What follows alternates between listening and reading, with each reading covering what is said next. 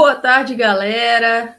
Uma ótima sexta-feira a todos, né, que estão aqui com a gente ao vivo nessa gravação do episódio número 32 do Estação PFF.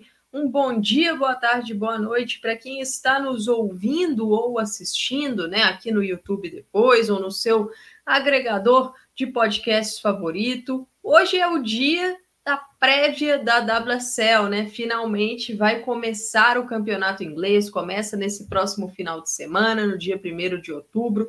Então, eu e Thais Viviane estávamos muito ansiosas para fazer essa prévia, né? Não deu para fazer com as outras ligas que já estão caminhando aí para suas terceiras, segundas rodadas. A gente também vai falar um pouquinho sobre DNA Arquemar, Frauen Bundesliga e Liga F também mas hoje o foco mesmo é no campeonato inglês, é na prévia da WSL, muitas contratações, time se reforçando. E Thaís, essa temporada promete. Então, uma boa tarde para você, sempre um prazer estar aqui com você no Estação PFF, dessa vez gravação do episódio número 32.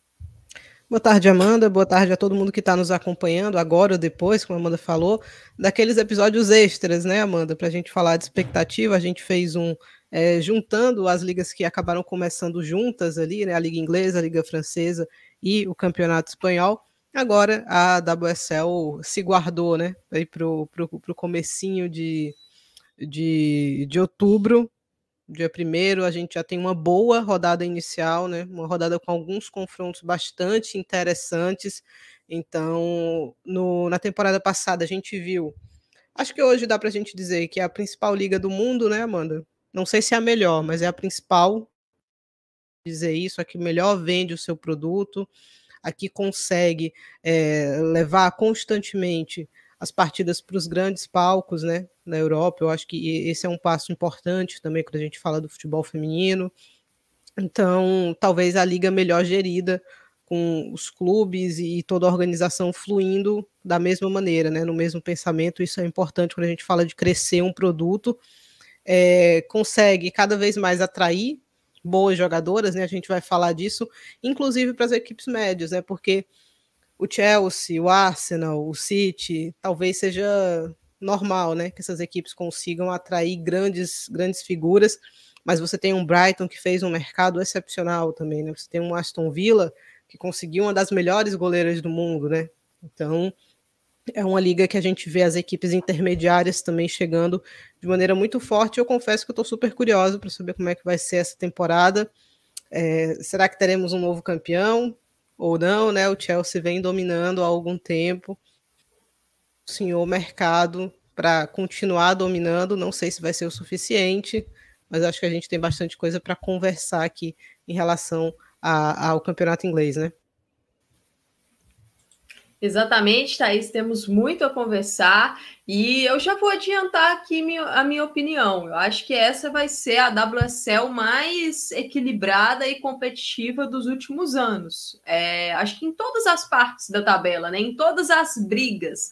E falando em partes de tabela, nós iremos fazer aqui nesse episódio um tier list com mais ou menos onde a gente encaixa cada equipe caminhando para essa temporada, né? E aí é até bom, né, Thaís, para depois, mais para frente, a gente chegar e olhar assim: olha, a gente colocou esse time aqui brigando para não cair e esse time surpreendeu, ou a gente colocou é. esse time brigando lá para alguma vaga de Champions ou para o título e esse time decepcionou, né? É, a, gente, a gente fez um tier list aqui da Copa do Mundo, né? Deixa eu ajeitar minha luz aqui.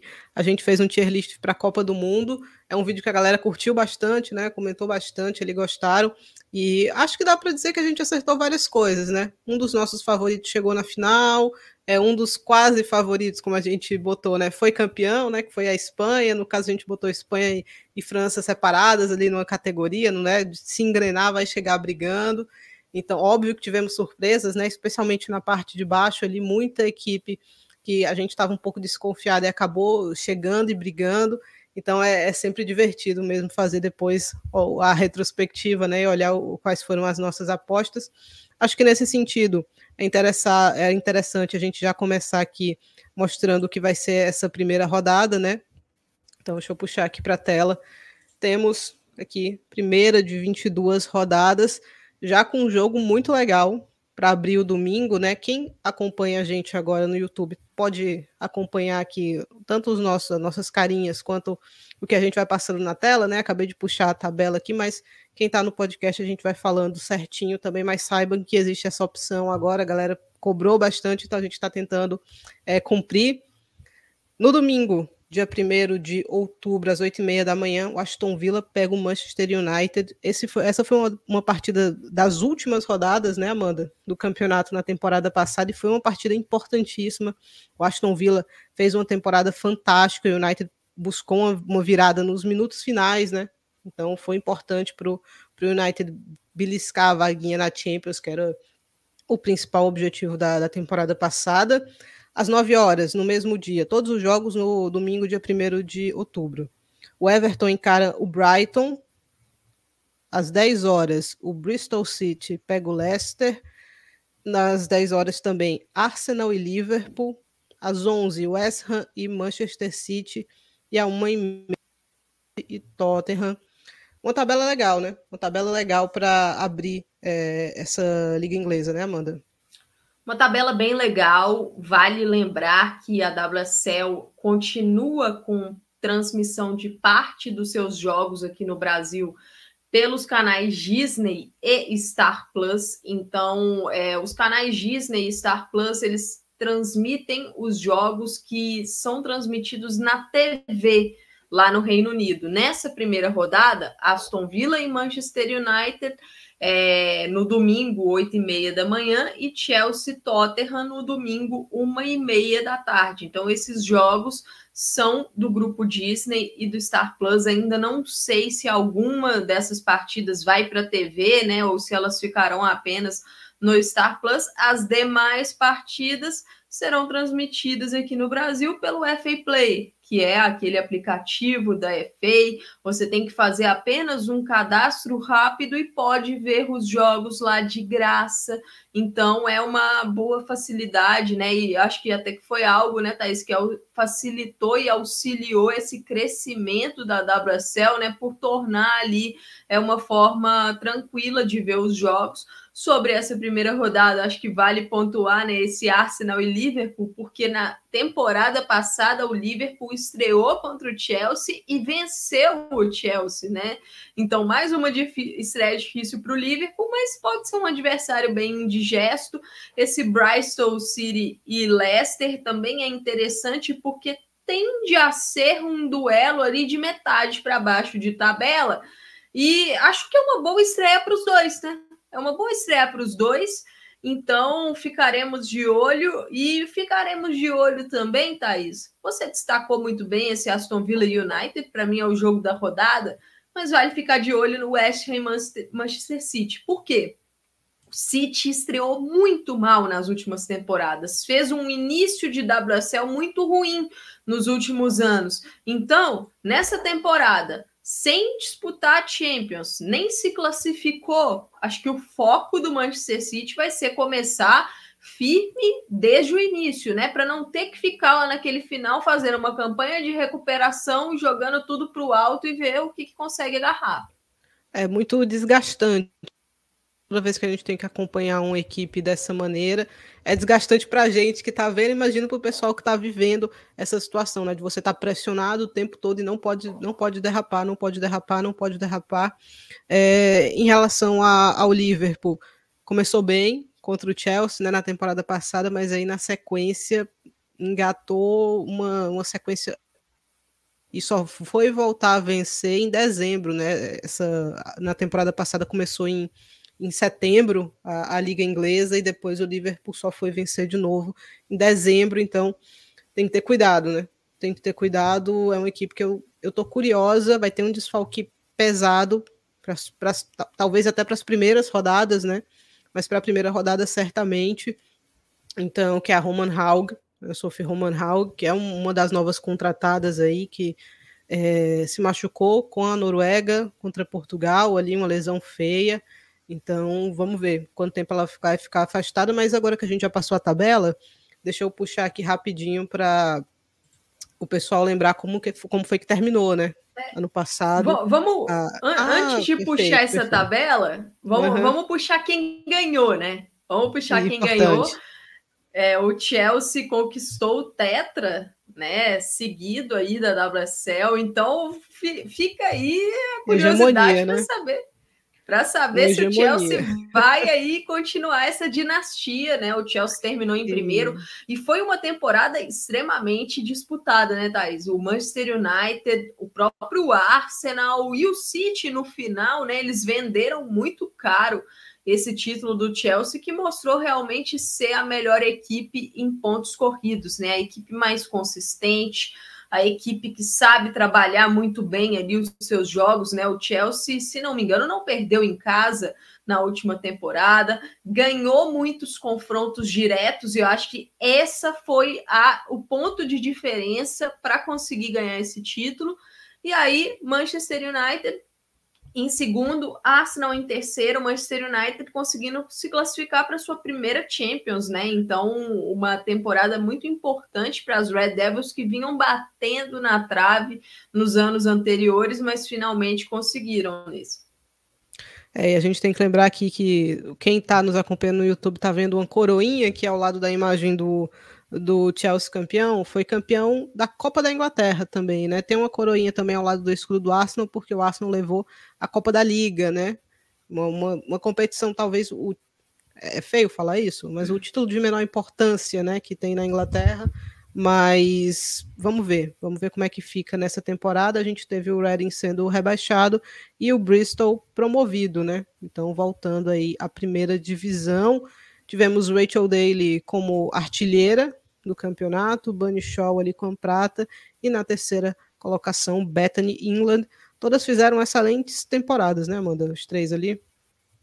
As três fizeram excelentes temporadas. É, a, a, Rachel Daly, talvez a melhor contratação da temporada, se a gente for é, olhar para impacto no clube, né? Ela que estava há muitos anos no, no Houston Dash, na NWSL, o Aston Villa foi buscar e a Carla Watt falou: a dele vem aqui para ser atacante mesmo. Na, na, carreira de clubes dela, ela joga como atacante, né? Na seleção vinha sendo muito utilizada como lateral esquerda ou até mesmo lateral direita, mas fez uma belíssima temporada como atacante, garantiu até uma vaga, né? Na, na Copa do Mundo como atacante, né, Thaís?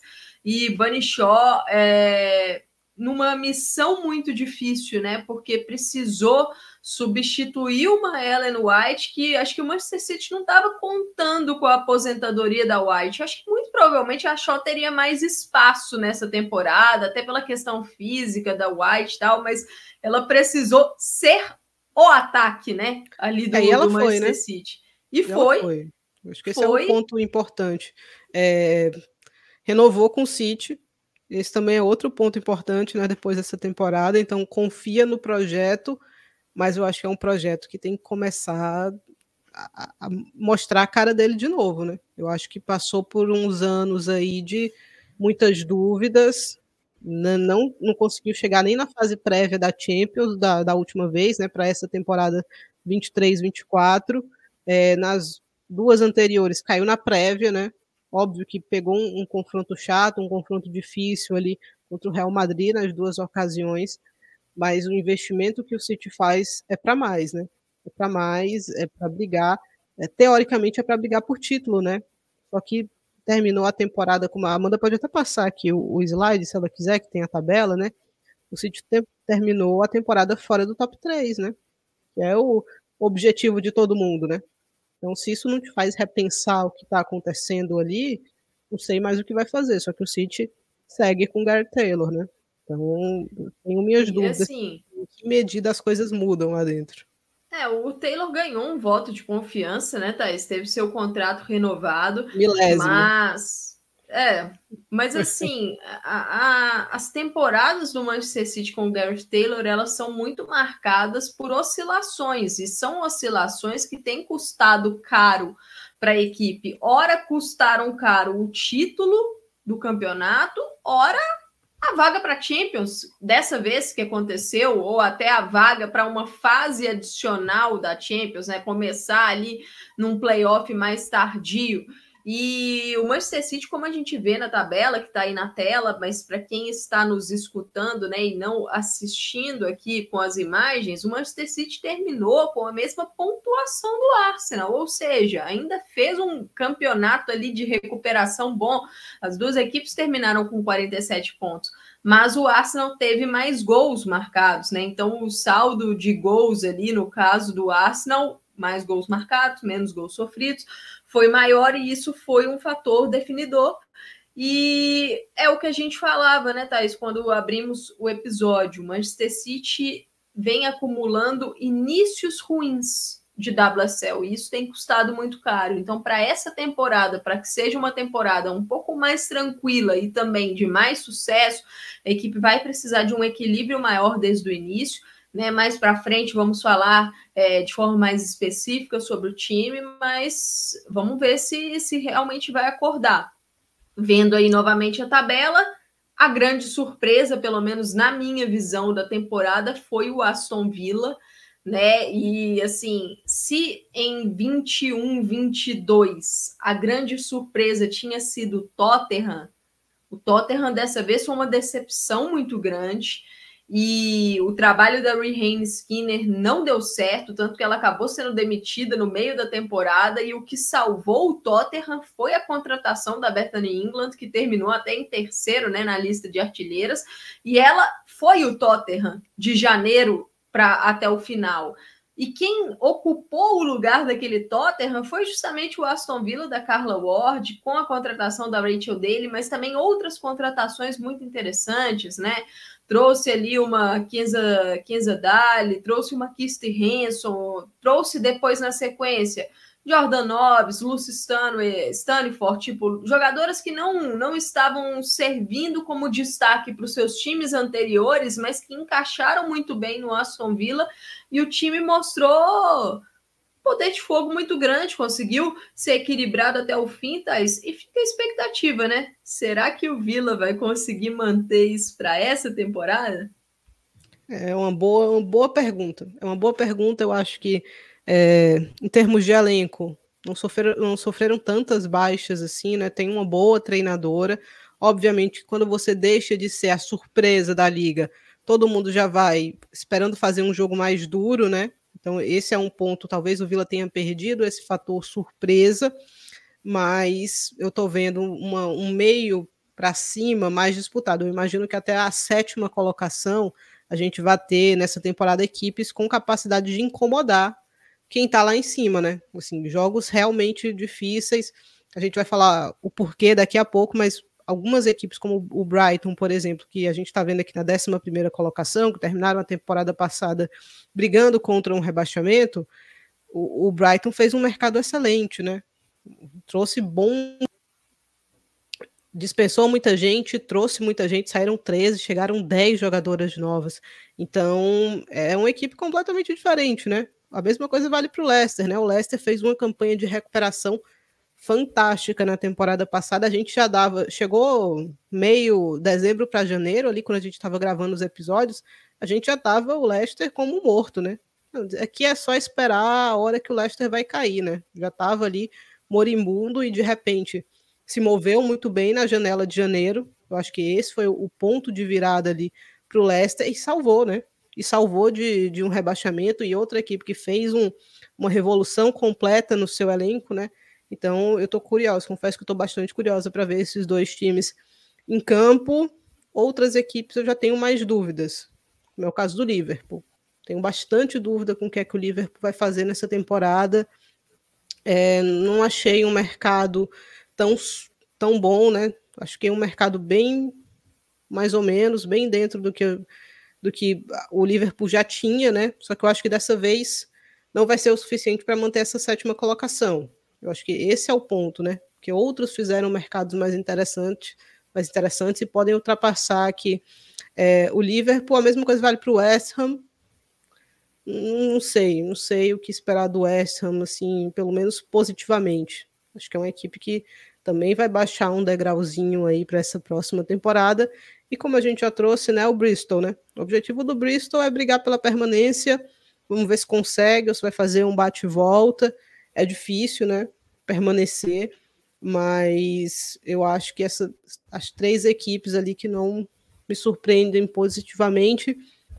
O Everton é um time que tem é, algumas peças muito interessantes, mas eu acho que na temporada passada o Brian Sorens não conseguiu melhor dessa equipe, mesmo o Everton tendo terminado a temporada na sexta colocação, não conseguiu brigar com as equipes da parte de cima da tabela. Eu acho que todos, praticamente, não digo todos, mas praticamente todos os jogos foram muito tranquilos para as equipes da parte de cima, inclusive com algumas goleadas. Então, não sei, eu achei um, um time às vezes muito, é, muito faltava um pouquinho de ousadia para o Brian Sorensen com o elenco que ele tinha, especialmente no começo da temporada. Era um elenco muito jovem, é verdade, mas eu acho que podia mais, mesmo que, que a gente vai levar em consideração a temporada retrasada ainda, né, a 21-22. Se a gente olhar para 21-22 e para 22-23 do Everton, há uma evolução clara, né? Que a temporada retrasada tinha sido um desastre. Mas eu acho que foi pouco para o elenco que ele tinha. Agora eu acho que já surgiram outros competidores mais interessantes por ali, né, Amanda? Exatamente, estou com você. É, e assim, é, uma das coisas mais difíceis do campeonato de pontos corridos é a questão da consistência, né? E aí é que esbarra-se é, o encaixe da equipe e um outro ponto, as lesões, né? Você tocou o nome do Liverpool. O Liverpool é um, uma equipe que sofreu com muitas lesões na temporada passada. Para essa temporada já começou com, com algumas lesões no elenco, então isso é um problema importante. É, não contratou tão bem assim, acho que poderia ter tentado investir mais. Acho que é lógico, o Liverpool, por exemplo, estava na briga quase fechado com Renata Miyazawa. Chegou o Manchester United no finalzinho e conseguiu dar o chapéu. Por quê? Porque o United hoje é uma equipe que tem um poderio maior, acho que até financeiro, mas também de projeto do que o Liverpool, então você tem que ser criativo, né, Thaís? É, eu acho que faltou um pouco de criatividade para o Liverpool nesse mercado. Trouxe, acho que, duas boas jogadoras para ambas as pontas, né? A Tiga Maika para o gol e a Sophie Roman Hogg para o ataque, mas perdeu, por exemplo, a Kate Stengel, que tinha sido, na minha visão, a melhor jogadora do time na última temporada. Então, acho que essa falta de equilíbrio, vamos dizer assim, pode pesar para o time numa colocação, mas Sobre isso a gente vai falar agora, né? Na sequência, vamos puxar aí a, a nossa tier list do que vamos fazer sobre essa WSL, né? Para a gente falar um pouquinho sobre os clubes e também posicionar o que a gente acha que, que deve ser aí o, o local dessas equipes. Antes disso, Thais, aproveitar para chamar aqui a galera do chat, né? O pessoal que está acompanhando aqui com a gente ao vivo no YouTube. Se você está nos ouvindo depois no seu agregador favorito, nós estamos fazendo nessa segunda temporada do Estação PFF as gravações por meio de lives. Então você pode interagir com a gente pelo YouTube do Planeta Futebol Feminino e também se quiser assistir depois, né? Porque no YouTube a gente passa imagens, então fica algo mais interativo aproveitar para dar aqui é, uma boa tarde para Letícia Santiago, para o Jackson Oliveira, o Lucas Almeida, que está muito curioso para ver a Geise em campo pelo Manchester United, é, o Jackson é, falando né, que essa hegemonia do Chelsea pode fazer um campeonato interessante até a última rodada também. O Bruno Mioto aqui com a gente, falando que a WSL tem tudo para ser a melhor liga inglesa em anos. 400 naquela vibe do, de olhar para o adversário. Qual o seu time, 400? Conta pra gente aqui. É Arsenal? É o Chelsea, é o Chelsea, não é? É o Chelsea. Ah. O Taylor, grande técnico, injustiçado, irá levar o City muito longe. Hashtag Taylor 2030. É, então, aqui com a gente, o pessoal comentando bastante, falando sobre mercado. É, o Lucas Almeida falando que não gosta muito do regulamento da WSL, porque um time cai e um time sobe, né? Eu acredito é. que nessa sequência, nesses próximos anos, talvez esse regulamento seja revisto, né, Thais? É, mas eu acho que no sentido de ampliar o número de participantes, né? Assim, eu acho que eu gosto da, da Liga Espanhola com 16 equipes. Eu acho 30 um bom número. Só que talvez eu não vejo a Liga Inglesa dando esse passo de uma vez. Ampliar para 14 primeiro e tá, talvez no futuro ela amplie para 16, mas assim, plano para os próximos cinco anos ou nesse período, eu acho que o, o mais próximo, né, é da gente ver uma ampliação para 14, que eu acho muito interessante, porque eu acho 22 pouco. Eu acho 22 muito pouco. Precisa, Sabe, obviamente, ser, ser bem pensado. Eu sinto, Thaís, que a FA, ela só quer ampliar se ela tiver a plena certeza de que as equipes que, que estarão aí nessa WSL na primeira divisão, elas vão ter o real é, investimento, é, entendeu? acho que a gente está vendo isso nesse sentido já nessa temporada, né? A gente estava falando aqui, acho que a gente vai passar da metade da tabela com equipes muito interessantes. Aí depois você vai ter ali aquelas duas, três que uh, vão dar sofrer mais. É, quando você tiver 14, por exemplo, se em algum momento você tiver 14, é, é tomar o cuidado para você evitar equipes pouco competitivas, como foi o Leicester no começo da, da temporada passada, é, o Reading, né, também com, com, conseguir fazer com que esses, essas equipes não. É, alguém tem que cair, alguém sempre tem que cair, mas que caia sendo competitivo que caia brigando ali, para você não ter um saco de pancadas, porque fica ruim para todo mundo, né? Acaba desbalanceando a competição. Eu acho que dois, com 14 ou com 16, dois rebaixamentos é, é suficiente, mas com 12 eu acharia muita coisa, talvez. Então, não sei se, se eu concordo exatamente com, com o Lucas nesse aspecto. Eu acho que um rebaixamento para 12, assim, é, tira um pouco da competitividade de briga para não cair, mais ou menos, né? temporada passada a gente conseguiu ver uma briga interessante, né, contra o rebaixamento. Então, então nesse ponto aí, com 12 eu acho, eu acharia muita coisa. Vamos aguardar então, né, os próximos anos, ver se a FA vai mudar alguma coisa no campeonato. Quem está aqui com a gente também esse Felipe Rolim. Falando, deixei o like. Muito obrigada, Rolim. E quem não Aprendam deixou com ainda... Rolim aí, deixem também o like. É, deixa o like aí pra gente. Felipe Rolim, é, membro do canal Nosso Futebol, né? Canal Nosso Futebol, que é parceiro PFF, tem uma parceria com o Nosso Futebol. Então já deixo o convite aqui para vocês. Toda terça-feira, 8 da noite, PFF Debate, a nossa principal live do Planeta Futebol Feminina, também está na TV, no canal Nosso Futebol, 202 e 602 da Sky, 567 na Claro. Então, fiquem ligados para não perder o PFF Debate na TV também. Thaís, bora começar essa tier list. Acho que a gente pode começar lá pelo topo. É, eu ia perguntar Porque... isso, de cima para baixo, de baixo para cima. V vamos começar lá pelo topo. Eu não sei você, mas eu só vou colocar um time lá no topo. É, é justo, é justo, porque eu acho que ninguém fez um mercado, pelo menos na Inglaterra, com certeza, ninguém fez um mercado tão bom quanto o mercado do Chelsea, né? E eu acho que posso puxá-lo aqui mais uma vez como favorito para brigar por esse tetra, né? E Difícil fugir. É meio óbvio, talvez quem, quem esteja assistindo a gente pode apontar isso, mas é difícil fugir de um Chelsea muito favorito, especialmente depois que você faz o mercado é, que o Chelsea fez, né? Nomes importantíssimos, um trabalho longevo.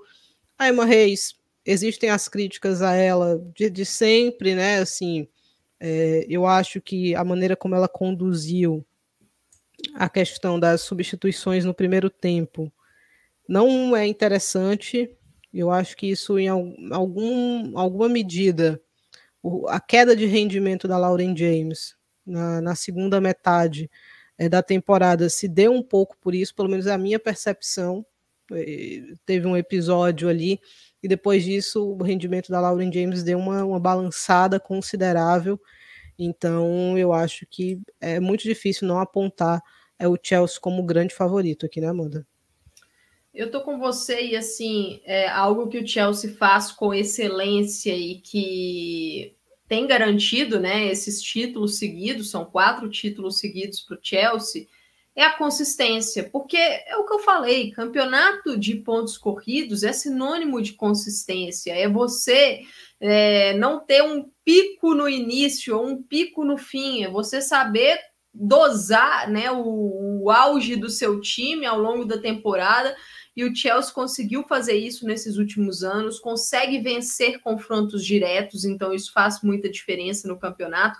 Tem um elenco recheado. O Chelsea é, é capaz de seguir forte num campeonato, Thaís, mesmo com lesões de suas peças principais. Se a gente for olhar para esses anos anteriores, é, Frank Kirby e Pernille Harder ficaram machucadas muitas vezes, até juntas, por boa parte da temporada e ainda assim o Chelsea continuou uma equipe muito forte. Magdalena Eriksson na zaga era ficava machucada por muito tempo e ainda assim o Chelsea tinha uma defesa até sólida muitas vezes, com alguns problemas, mas conseguia ir levando. Então vamos ver como é que vai ser agora com novas contratações, contratações muito boas. Acho que a equipe, as duas principais perdas do Chelsea não tem como, né? Erickson e Harden.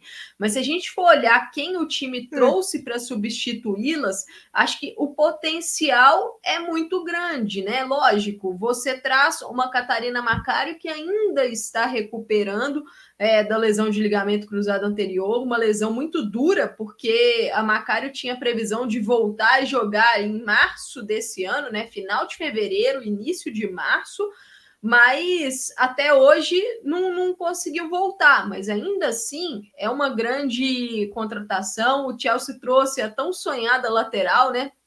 Ashley Lawrence pode fazer as duas trouxe uma Sioki Nusken, que pode ser a tão sonhada volante, ou em alguns momentos pode ser a zagueira, e ainda peças de composição. Mia Fischer, uma reserva para Kerk, depois da saída da Bethany England, ficou vago esse, esse lugar. A Maika Ramano voltou de empréstimo, estou bem curiosa para saber como que a Emma Reis vai trabalhar com a Ramano, a Emma Reis, que não é uma grande expoente em trabalho de jovens, né, Thais? Às vezes ela dá poucos minutos para as jovens, mas a Ramano é uma peça, acho que pode dar muito para o Chelsea ali. Então, a questão para mim, Thais, é ver como ficará o encaixe dessas novas jogadoras, porque qualidade é inegável. É, mas será que vai profundidade, encaixar? né? Qualidade em profundidade, eu acho Sim. que esse é o ponto aí para o Chelsea nessa temporada. É, em relação às contratações, para mim, um mercado excelente, né? E, e, até fazendo algo que o Barcelona foi nesse sentido também, né? De contratar muitas jovens, é, só que o Barcelona consegue deixá-las no Barça B. O Chelsea emprestou várias dessas jogadoras, mas é importante você garantir uma Alejandra Bernabé, por exemplo. Livre no mercado, você não tem uma profusão aí de laterais esquerdas com qualidade da Bernabé. Então, por que já não garantir? Né? A Captain vai nesse sentido também. Então, eu acho que o Chelsea se moveu bem.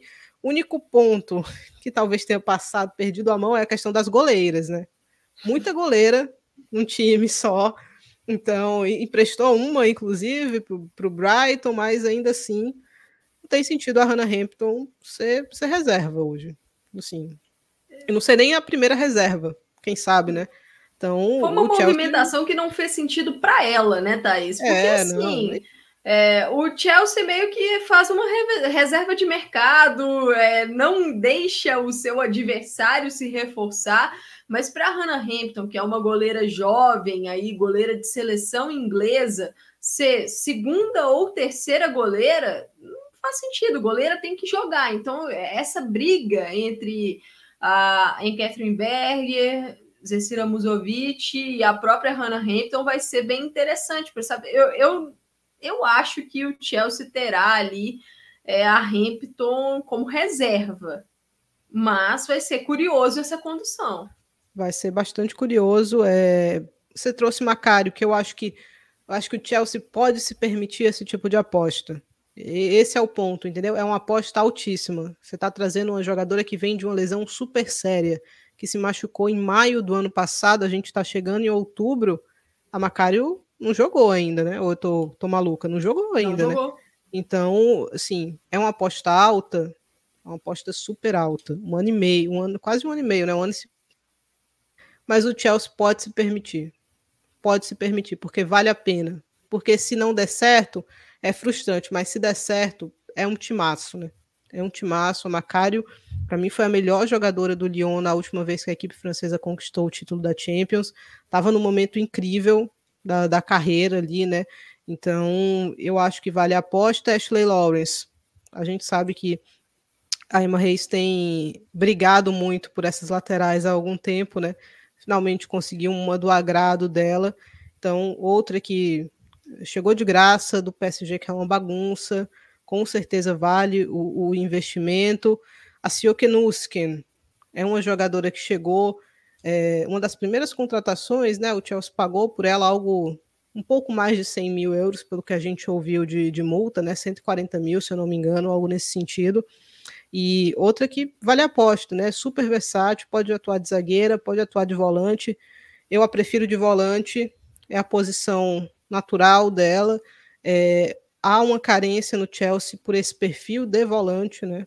Então, uma jogadora que muitas vezes foi dada como Uh, cuidado, mas foi dada como uma possível substituta para a Lena Oberdorf por perfil, né? Assim, quando você passava pelas listas de scout, a melhor volante que você tem à disposição, tal, não pode comprar a tal, que no caso era a Lena, vá na fulana, que era a Sioke Nuskin. A Nuskin geralmente aparecia nesse, nesse, nesse sentido.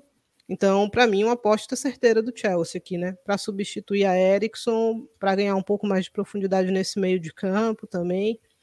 Então, eu, eu gostei. Eu gostei muito do mercado que o Chelsea fez. Eu acho que a Mano vai tentar terminar sendo emprestada de novo, né? Ela está é, tá tratando uma lesão, imagino que vai sair depois se não imediatamente, né, quando ficar boa, mas no começo do ano, porque precisa jogar, precisa de minutos, mas um mercado bem legal, bem legal, e gostei. a passagem, a passagem da Ramano pelo Hamarby foi uma passagem muito boa, boa. né, acho que foi fundamental para que ela tivesse condições de ir para a Copa do Mundo, infelizmente não conseguiu jogar, acho que por causa dessa mesma lesão dela no ombro, né, mas ela mostrou que, que tem muito a, a oferecer aí para o time. Thaís, tem duas perguntas interessantes aqui no nosso chat. Eu acho que podemos utilizá-las para seguir essa discussão sobre o Chelsea.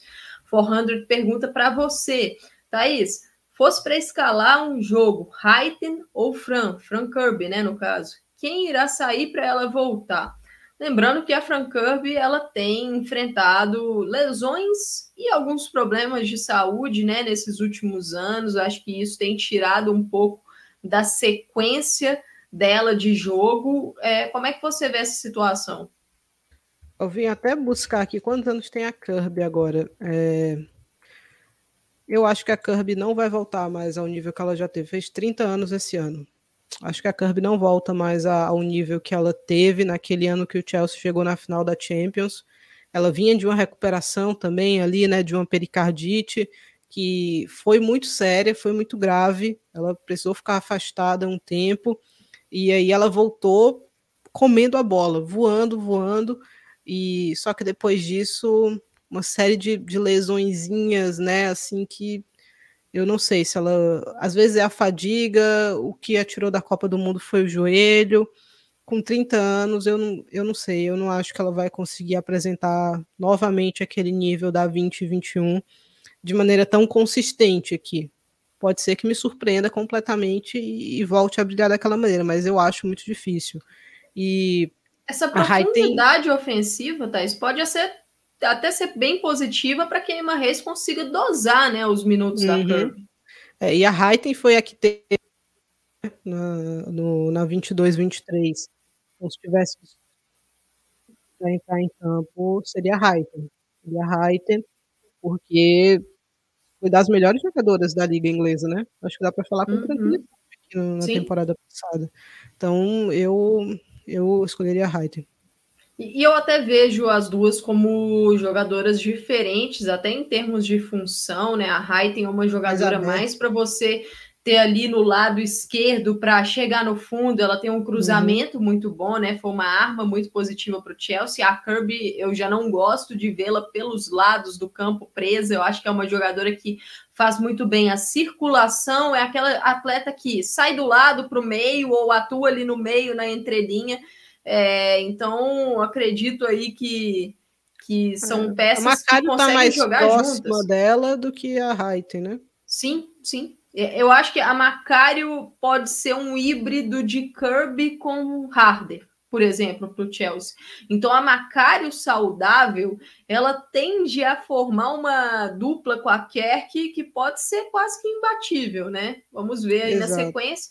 E uma outra pergunta importante da 400 que eu acho é a questão da defesa. Chelsea vai jogar no sistema de três zagueiras? porque, segundo ela, não tem como tirar a Carter do time e a Buchanan não veio para ser banco.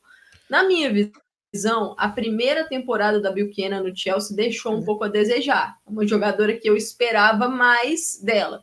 A Carter já teve uma temporada de ascensão. Ela conseguiu ser uma das melhores peças defensivas do Chelsea, fez uma boa Copa do Mundo, na minha visão, e a Carter é uma jogadora muito versátil. Ela pode jogar em qualquer função da zaga, pode ser uma zagueira, ou em linha de quatro, ou em linha de três, ela pode fazer a lateral esquerda, ela pode fazer a lateral direita. Eu imagino, Thaís, que nesse início, talvez a Emma Reis teste o time com a Carter de lateral, para conseguir ter a Buchanan e a Bright na dupla de zaga. O que não impede ela de fazer uma linha de três zagueiros, mas eu acho que ela vai testar na lateral, porque eu não sei você, mas eu senti na temporada passada de que a Emma Reis não morreu de amores pela FPC. Não, não morreu. é, a Emma Reis é muito difícil quando fala de laterais, né? Assim, então é, eu também fiquei, fiquei com a mesma sensação.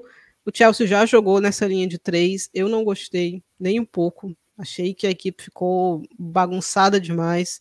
Então, não sei se a Emma Reis vai voltar com essa linha de três, vai insistir de novo com ela. É, foi, na minha visão, uma das razões porque o Chelsea ficou na fase de grupos da, da Champions de 2021, 2021, né? Não, 21 21, 22 21. foi depois de chegar na final. O Chelsea caiu ali na, na fase de grupos ainda e eu não curtia. Então, não sei se ela vai arriscar de novo nessa linha de três. É, seguindo, né? Acho que a gente pode aqui dar sequência. Para a próxima categoria, né? E aqui talvez. Briga por título. É, talvez a gente vá divergir aqui, Amanda. Então, vamos, vamos ver.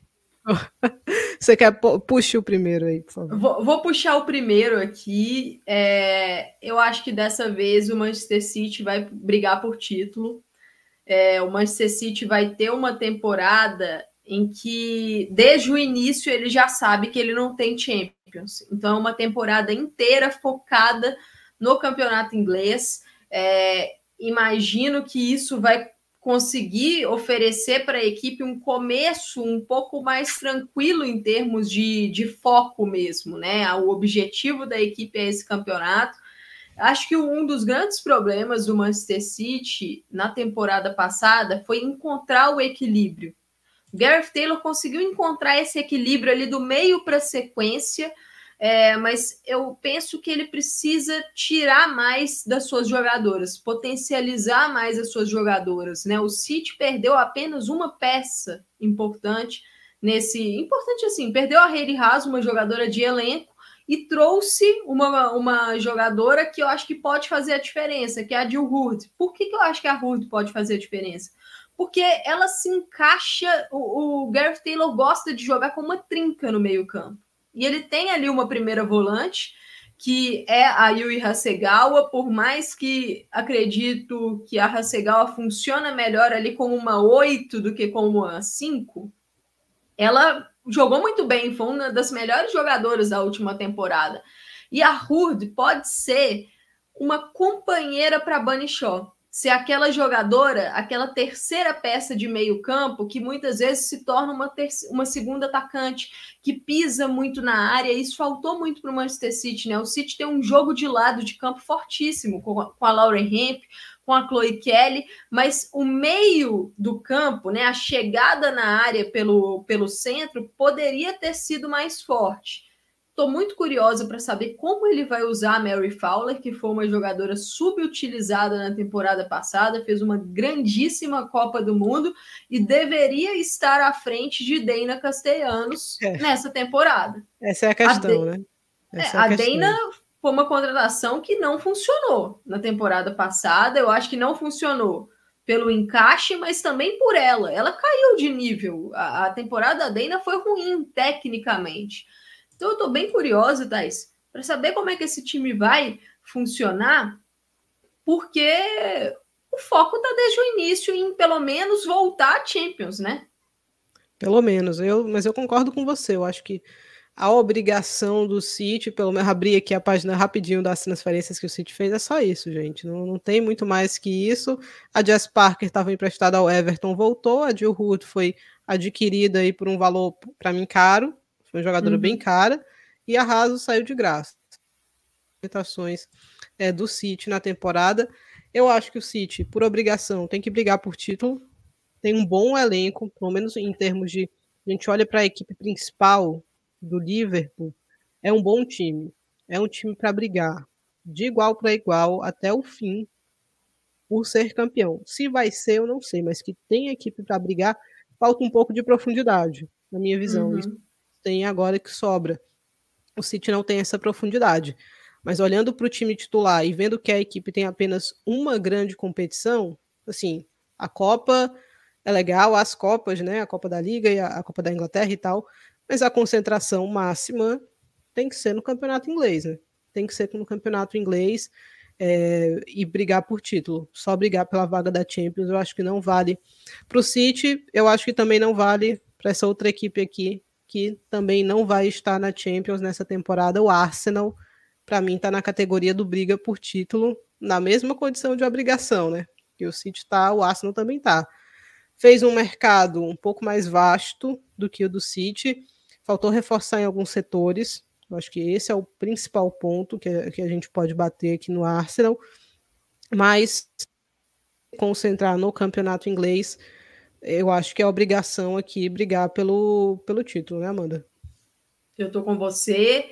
É, o Arsenal já começa a temporada sabendo que basicamente só terá a WSL, né? As Copas, lógico, mas só a WSL.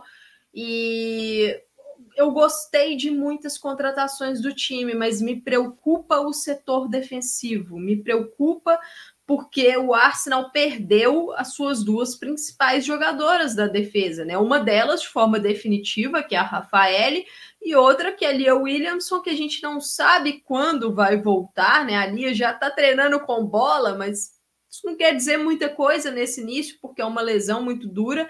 Então, vê se a Amanda Ilested, se Laia Codina vão conseguir encaixar e suprir essas, essas ausências, né? Gostei muito dos nomes ofensivos do Arsenal, mas é uma equipe que não tem muita profundidade do meio defensivo para baixo.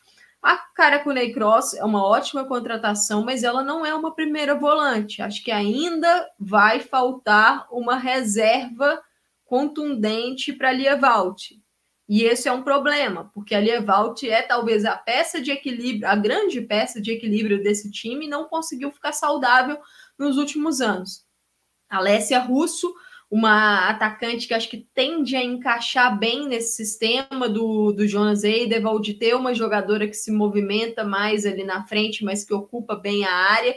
Só que como é que vai ficar esse setor quando voltarem todas as jogadoras? Como é que ele vai conseguir rodar tanto esse time? Porque a Beth Mead já está disponível para ter alguns minutos nesse início de temporada. Tudo bem, é pelo lado do campo, mas é uma peça de, de ataque. A Viviane Miedema deve, no, no meio ali da temporada, voltar a ter minutos. Então, estou bem curiosa para saber como é que o Eideval vai rodar esse elenco. Thaís, um dos grandes problemas, lateral direita. O time tem ali a Noel Maritz, mas é outra jogadora que não tem ficado saudável. Está em busca de uma peça, mas não encontrou no mercado ainda. Cogitou-se até utilizar Kate McCabe, canhota, na lateral direita. Não vejo como ideal, acho que mata a, a as características da McCabe. Então eu estou curiosa para ver como é que o Eideval vai dosar esse elenco e um outro ponto, a McCabe renovou. Estava sendo muito é, procurada pelo mercado, né? O contrato dela, se não me engano, acabaria no final dessa temporada e o Arsenal conseguiu uma renovação importante de uma coringa. McCabe pode jogar em diversas funções desse time, então muito importante assegurar aí a permanência da jogadora. Exato. É... Faltou no meio de campo aqui, né? Essa é a minha sensação é, para o Arsenal. Gosto da Cuney Cross, acho que a bola parada do Arsenal vai ficar mais perigosa ainda. A Ilested, vamos ver se ela fica saudável, né? Ela fez uma boa Copa do Mundo, ela é uma boa zagueira, mas no PSG na temporada passada ela sofreu com lesões. Ela desfalcou o PSG no momento mais importante da temporada foi a virada ali da Champions, né? Amanda Ilestead não conseguiu tal, o PSG foi um, uma bagunça naquela na sua linha defensiva ali. Então, vamos, vamos ver se ela fica saudável. Esse é um ponto importante. A Laia Codina é uma incógnita para mim. Ela fez uma boa Copa do Mundo. Eu acho que ela foi a melhor zagueira da Espanha na Copa do Mundo, inclusive, surpreendentemente. Foi a melhor zagueira da, da minha avaliação, pelo menos. É, mas ela vem de uma reserva no Barcelona, alternando ali só para descansar minutos da, das zagueiras principais. É, ela passou pelo Milan de maneira muito discreta. Foi, um, foi bom só, mas não na expectativa que se criava em relação a ela. Algumas expulsões descabidas ali no Milan também. Então, vamos ver como é que vai ser essa adaptação dela à liga inglesa imagino eu que sendo mais exigida, pelo menos a princípio, né? Porque você tem uma, uma Leah Williamson que ainda está em processo de recuperação, né? Hoje até postou bola, postou foto com bola já em campo, mas é muito cedo, né? Ela se machucou em maio, né? Se eu não me engano. Então é bem cedo. Não foi de abril, foi em maio, então tem cinco, seis meses. É, não deve jogar esse ano ainda, eu acho um ponto aí da Laia Codina, é, acho que um dos, dos grandes fatores que fizeram da Rafaela uma jogadora indispensável para o Arsenal foi ser uma canhota, facilitar a saída de bola com o pé esquerdo, pé dominante, também o jogo aéreo, e a Codina veio para jogar na esquerda, porque a Ilested joga no, no, lado direito da zaga, então a Codina veio para jogar na esquerda. Foi assim que ela jogou né, a, a Copa do Mundo, mas a Codina não é uma canhota. Então, eu, é, vamos ver como é que vai encaixar isso aí.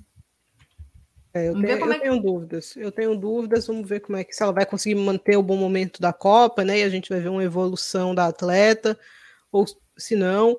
É, a Chloe Lacasse, muito especulada já, né? Desde o fim do, do começo, da virada do ano, né? Na verdade, ela poderia ter chegado em janeiro, inclusive, mas é, o Arsenal não conseguiu se acertar ali com o Benfica na, na ocasião, em termos de, de, de grana. É, e aí a Lacassi chegou só agora.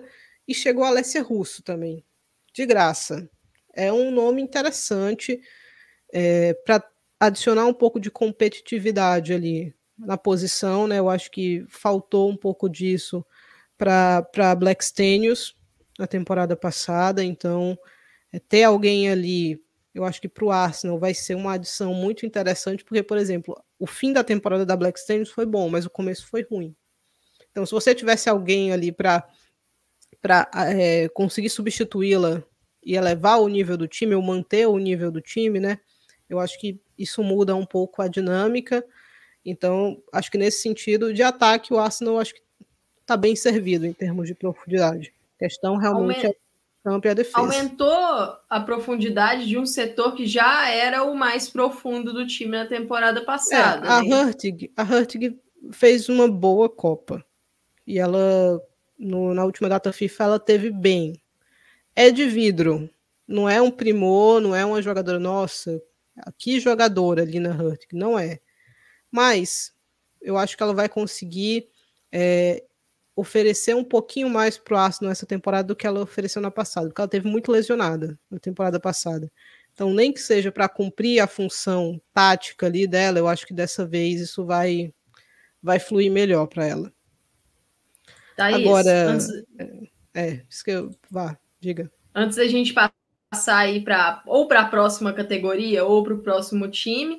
É, a Gisele chegou aqui dando boa tarde e perguntando: a Codina não vai ser titular? Na minha visão e na visão da Thaís, imagino eu, a Codina chega para esse início ser titular.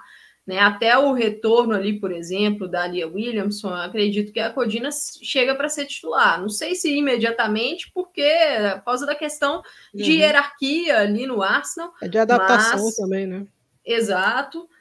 E uma outra questão, quem está aqui com a gente também, dando boa tarde, Tiago Ferreira, aniversariante do dia. Então, aproveitar para dar os parabéns aí. É, Parabéns para o Thiago. É, tem, tem uma questão interessante, é que a Lia pode jogar no meio de campo também. Uhum. Eu, inclusive, a prefiro no meio de campo ao invés eu da também. zaga, mas eu acho que ela prefere jogar na zaga. E aí, se o Arsenal estiver encarando dessa maneira, ele ganhou uma substituta para Valt. Mas será que o Arsenal está olhando desse jeito? Porque eu acho que eu não vejo a Lia saindo da zaga no Arsenal, a não ser que seja uma necessidade. A Valt está machucada, ok. Bota a Codina, puxa a e avança a, a Lia. Eu acho que isso pode acontecer porque o Arsenal é uma equipe muito adaptável. Acho que essa temporada testou muito o time nesse sentido, né? O tempo todo o Jonas Eidvall tinha que vir com algo diferente, com a jogadora numa posição diferente, porque estava todo mundo se lesionando o tempo todo. Eu acho que ele evoluiu bastante nesse processo, né? Acho que ele está bem integrado com esse elenco, ele conhece, ele sabe que ele pode fazer com esse time dele, mas não sei, eu acho que ela não quer jogar de meio de campo, Thaís, mas isso é impressão tudo, minha. Tudo vai depender do nível, do nível que Ilested, que Urban Moy, que Codina vão mostrar até o momento que a Lia Williamson estiver disponível para voltar. Olhando aí já para a próxima equipe ou próxima categoria, você vai adicionar mais uma equipe na briga pelo título? Não. Eu vou adicionar, então a gente vai discordar aqui. A gente vai ter que encontrar um. O Manchester United um... vai brigar pelo título. Você eu acha? entendo, eu acho que vai. É, o Manchester United tem uma, uma decisão muito complicada pela Champions, né, contra o PSG, em que, na minha visão, é uma disputa que não há favoritos. Vejo o PSG com um levíssimo favorito, por ter mais experiência na competição. Mas acredito que são duas equipes aí que, em jogo de mata-mata, pode dar qualquer coisa nesse confronto. É, se o Manchester United estiver na Champions, aí eu acho que fica um pouco mais difícil essa briga pelo título. Mas eu imagino que ele vai estar na parte de cima da tabela o tempo todo. Se o Manchester United não passar pelo PSG, Aí eu acho que ele vai brigar muito firme pelo título. A grande dificuldade de, do time nas últimas temporadas era a questão da consistência, né? Fazia blocos muito bons do campeonato inglês, mas na, no momento final o time acabava oscilando muito e com isso acabava perdendo o gás, perdendo o fôlego. Perdeu duas peças importantíssimas, a Alessia Russo e a Ona Bate, especialmente a Ona, porque fez o, talvez a melhor temporada da carreira dela na última temporada, mas fez um bom mercado, caro, um mercado caro, mas bom mercado. A dúvida aqui é: o encaixe vai ser imediato? Porque a Geise é uma, uma jogadora muito interessante. A Miyazal é uma jogadora muito interessante, uma ótima adição. A Rivière, que chegou em janeiro, e veio mesmo para substituir a, a Ona, na minha visão, é uma jogadora muito interessante. Trouxe ali uma competitividade para para Mary Ups, que parece que não está muito satisfeita, né? Que queria sair. Eu acho que o, a questão do United vai ser: será que vai conseguir manter a consistência? Eu, eu acho que tem boas chances. Eu não sei. Eu não sei. Eu acho que com Arsenal e City focados exclusivamente na briga pelo título, eu acho que não vai dar para o United. Eu acho que não vai dar para o United porque ainda é uma equipe jovem nessa briga, né? Eu acho que fez um mercado interessante, também caríssimo, mas é, eu acho que ainda falta, falta um detalhezinho que pode ser a Caroline, né? Caso ela chegue aí em, em janeiro para dar um pouco mais de profundidade para esse elenco. Emma Watson, que está aqui, já não joga essa temporada, né? Rompeu o cruzado aí com, com a Escócia na última data FIFA. Uma pena, super jovem, né? 17 anos e vai desfalcar o United né, nessa temporada 2022-23. Gosto bastante da Miyazawa. A Irene Guerreiro é mais uma aposta por profundidade ali, né? Porque você abriu mão de uma jogadora que não estava sendo utilizada, traz uma outra, vamos ver se essa se encaixa melhor aqui para eu não perder uma peça de meio de campo, caso seja necessário, né? Mas a Irene não vem de uma boa temporada no Atlético de Madrid. Gab George, jogadora de compor elenco e que o United pagou caríssimo nela, caríssimo. É, mas vai adicionar alguma, alguma profundidade. Gosto da Tulis Joyce. Eu tô curiosa para ver é, se essa a ERPS deu uma forçadinha na barra, né? Pelo que, pelo que a gente soube para sair. Não saiu. Ficou. Vai ser titular? Eu acho que é muito difícil você sentar a goleira da seleção inglesa, mesmo sendo o United. Então, mas eu acho que a Fallon Tullis Joyce é uma boa substituta. Boa goleira, a gente vê bastante dela no Rain, né? E é uma boa goleira. É uma boa goleira. Melvin Malar. Precisa melhorar o, o jogo com os pés. Né? Melvin Malar. Acho que é um bom empréstimo para o United. É, teve seus momentos no Lyon. Na última temporada não conseguiu, mas é uma jogadora que, que sabe compor ali um elenco. Então acho que nesse aspecto esse empréstimo para ela vai ser importante.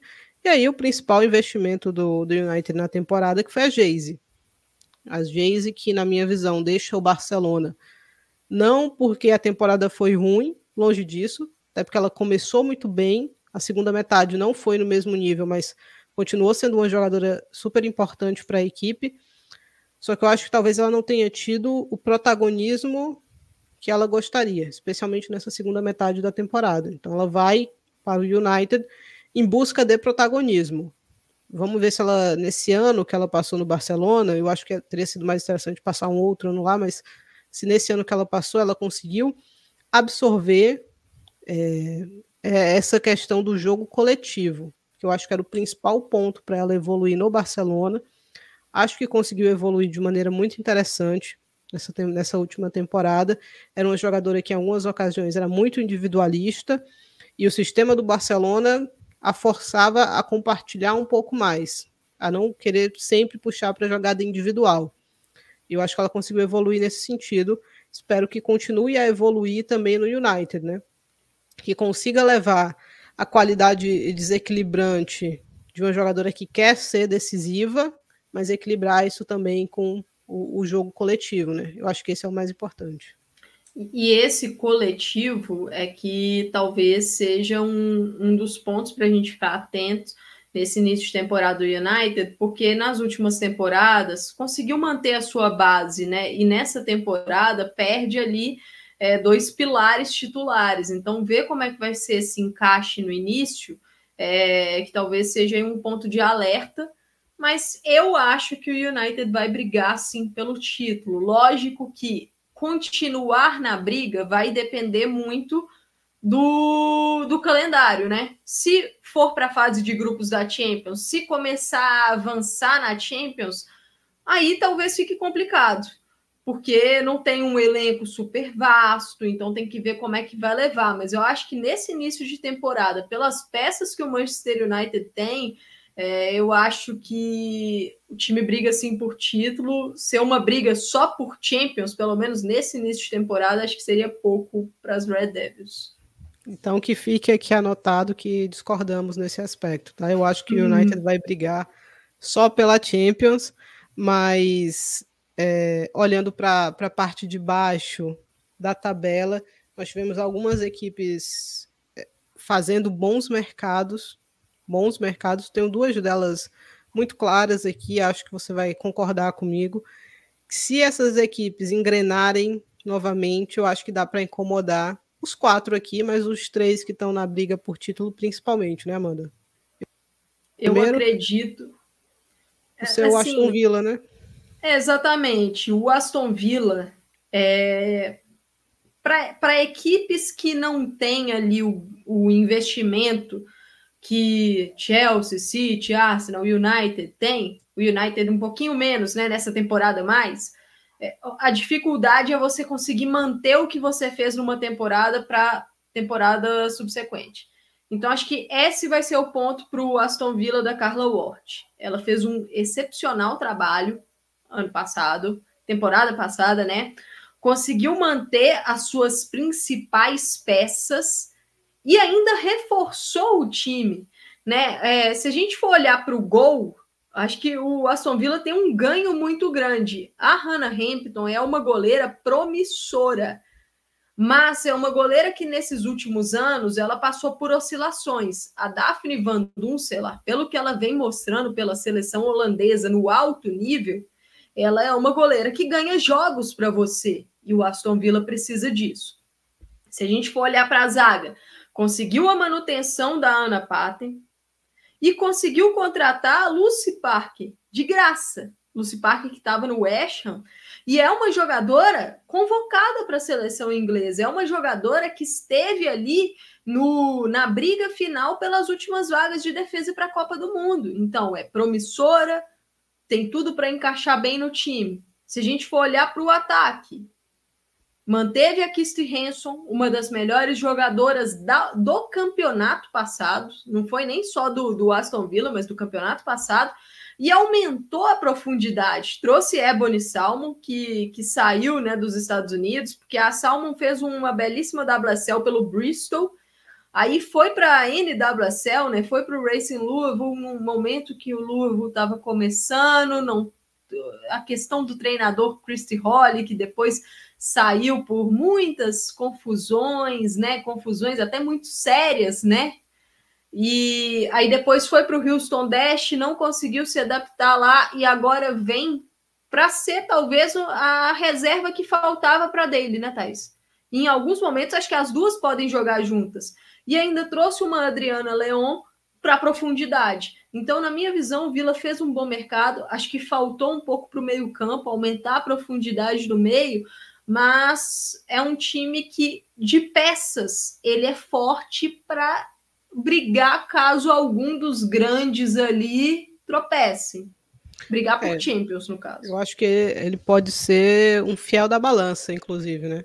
Porque eu acho que ele vai tirar pontos de equipes importantes aqui, né? Eu acho que o Vila hoje, com o elenco que tem, especialmente com esse reforço da Daphne Van Dunselaar, eu acho que é um time para incomodar seriamente. Né? Incomodar seriamente, fazer Arsenal, City, é, United, até o Chelsea mesmo, mesmo com toda a profundidade, tropeçarem. Vira e mexe, né?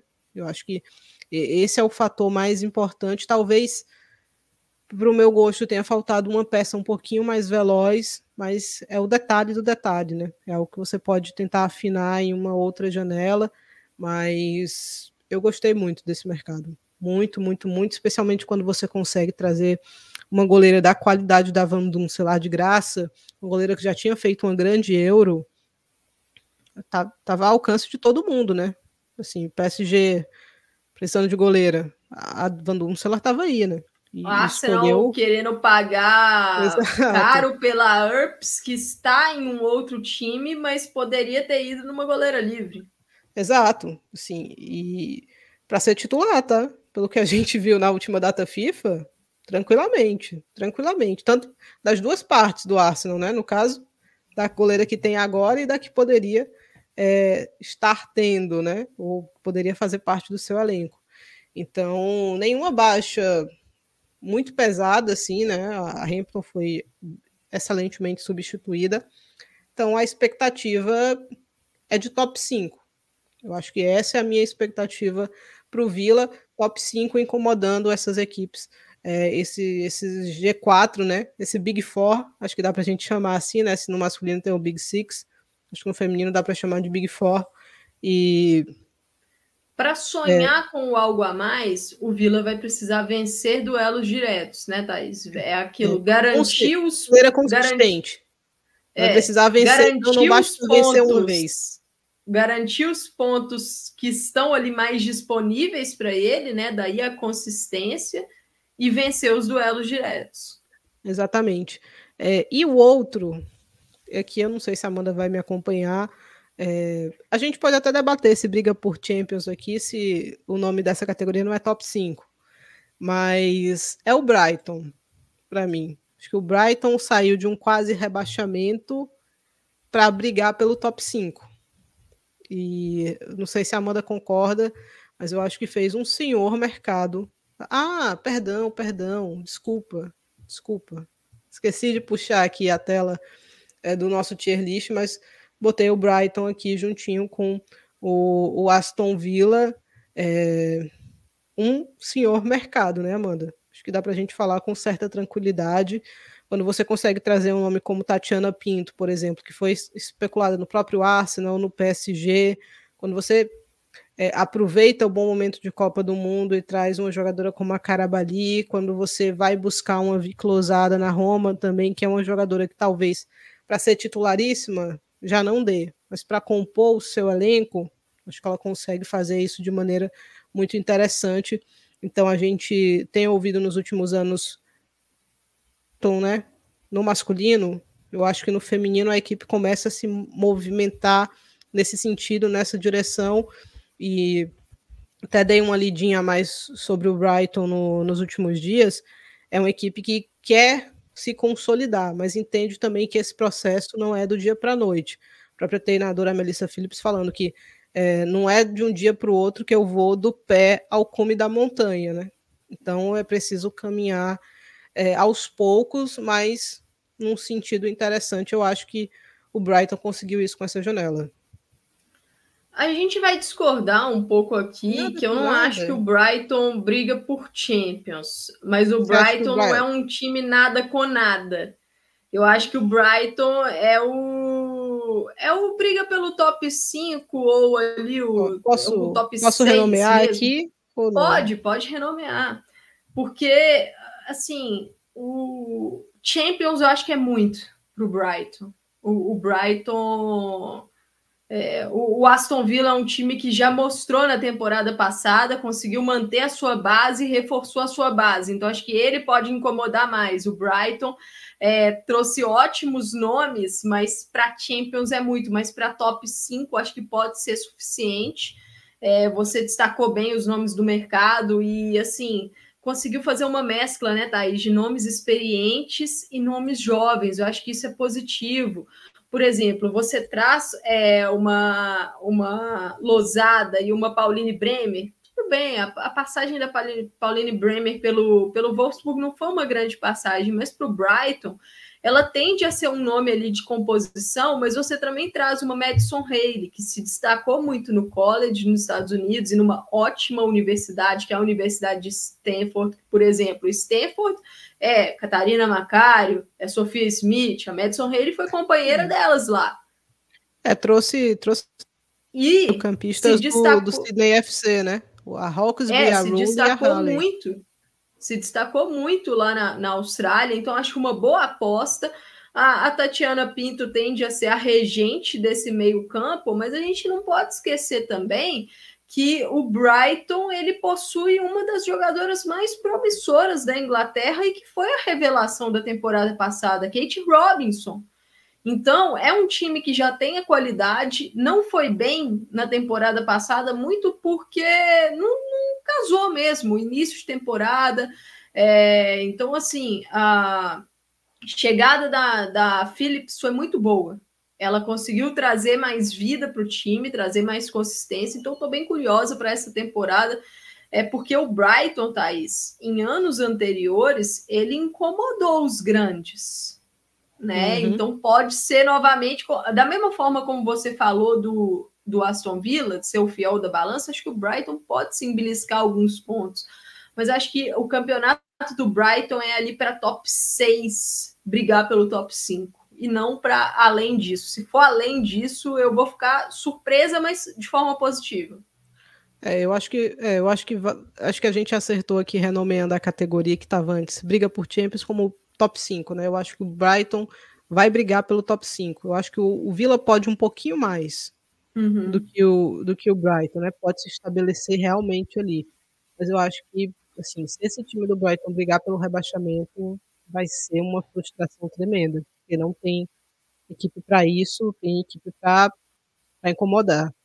Com nada com nada, eu, eu vi até. Só antes da gente passar para a fase final de, da nossa tier list, tem aqui uma pergunta do Matheus no nosso chat no YouTube, Caroline vai pintar no United na próxima temporada? Eu acho que é uma possi possibilidade, não na próxima temporada, mas talvez na próxima janela, né? Porque a da NWSL tem um calendário diferente, então a NWSL está caminhando para o fim da sua temporada, então talvez ela pinte no Manchester United na janela de janeiro, mas eu acho que ainda vai ser difícil. Eu imagino que o North Carolina Courage esteja fazendo propostas altíssimas para renovar com a Carolyn. E altíssimas, eu digo altíssimas mesmo. Salário.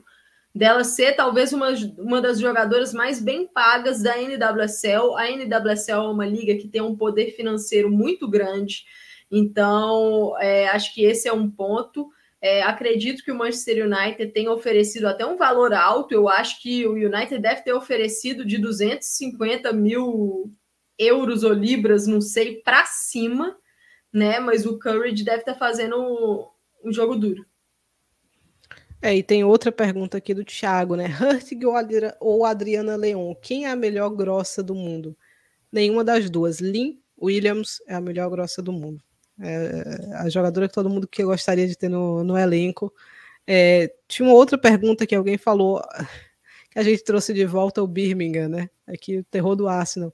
Mas é porque essa tier list aqui ela já estava semi-pronta para 2021, 22, se eu não me engano. Então, Birmingham e o Erin estavam na primeira divisão, a gente só fez adicionar as equipes que, que estavam faltando. É, mas agora, no dando sequência aqui na nossa tier list, Hum, deixa eu ver quem eu vou puxar aqui.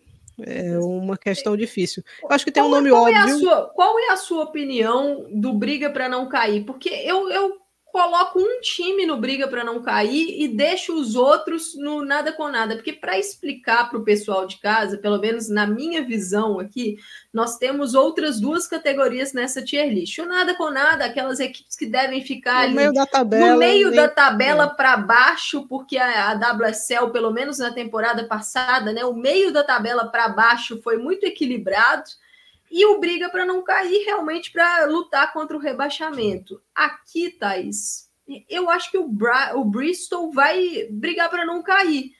Mas os outros, eu acho que dependendo da, da temporada, podem ficar no nada com nada com uma briga para não cair. É, a minha eu tenho muita dúvida em relação ao West Ham. Achei que foi um. Uh, não foi um, um bom mercado. É, então, eu esse, acho que o West Ham. Sabe por quê? Porque o Leicester ele veio de uma recuperação fantástica na temporada passada e ele uhum. conseguiu manter jogadoras importantes, como era uma Leipzig. A Leipzig é uma goleiraça e com, o, o Leicester conseguiu a permanência dela. É, e conseguiu outros reforços interessantes. Eu até abri aqui rapidinho, deixa eu já passar aqui como foi a, a janela do, do Leicester.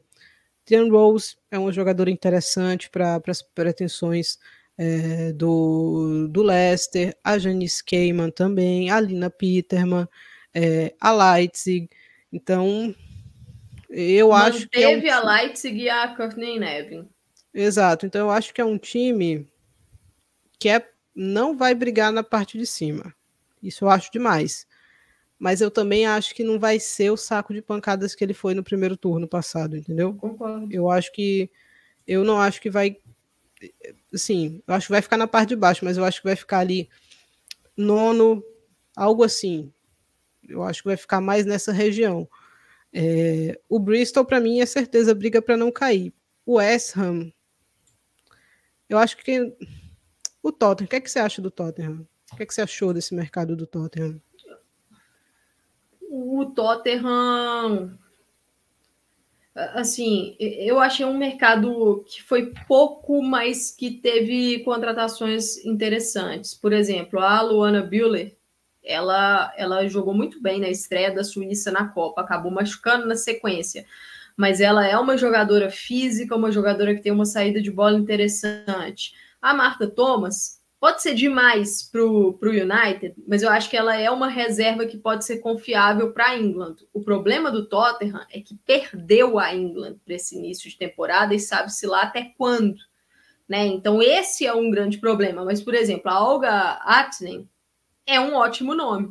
Se destacou muito na Liga Sueca, mas como é que vai ser a, a adaptação? Uhum. Tem outra finlandesa no Tottenham, então acho que isso pode ajudar, que é a Sumanen. Então, acho que isso pode ajudar. Por exemplo, a Zheng Linia, a chinesa, como é que ela vai se adaptar? É uma boa jogadora. Fez uma boa Copa pela China, mas é uma questão de adaptação. Então, é, o que mas... eu tô curiosa pro Tottenham, Thais, é isso, né? É, mas eu acho, eu acho que não vai brigar para cair. Eu mas... também acho que não. Eu acho que só um time eu cravo no briga para não cair. Os outros eu acho que são de meio de tabela para baixo e se a temporada for muito ruim, por exemplo, o Tottenham na temporada passada surpreendeu negativamente. Teve um momento ali que o Tottenham acho que teve, não sei se foram oito ou nove derrotas seguidas. Então ele surpreendeu negativamente. Aí foi, foi uma temporada para brigar para não cair. Foi Sim. antes da England chegar. E aí Sim. ela deu uma salvada ali é, em tudo. Eu acho que o Everton vem para mais uma temporada água com açúcar. Uhum. Nada com nada, aqui meio de tabela. É, vamos ver de repente se o Brian Sorensen tira alguma coisa diferente da cartola, mas eu acho difícil. O Liverpool é uma boa pergunta. Esse mercado do Tottenham aqui é só consolidou isso, é um meio, meio de tabela. O Liverpool fez algumas contratações interessantes, como é o caso da, da Roman Haug, mas você acha que é o suficiente para passar a temporada sem sustos? A questão é, para mim, é o nada com nada, ele não vai passar a temporada sem sustos.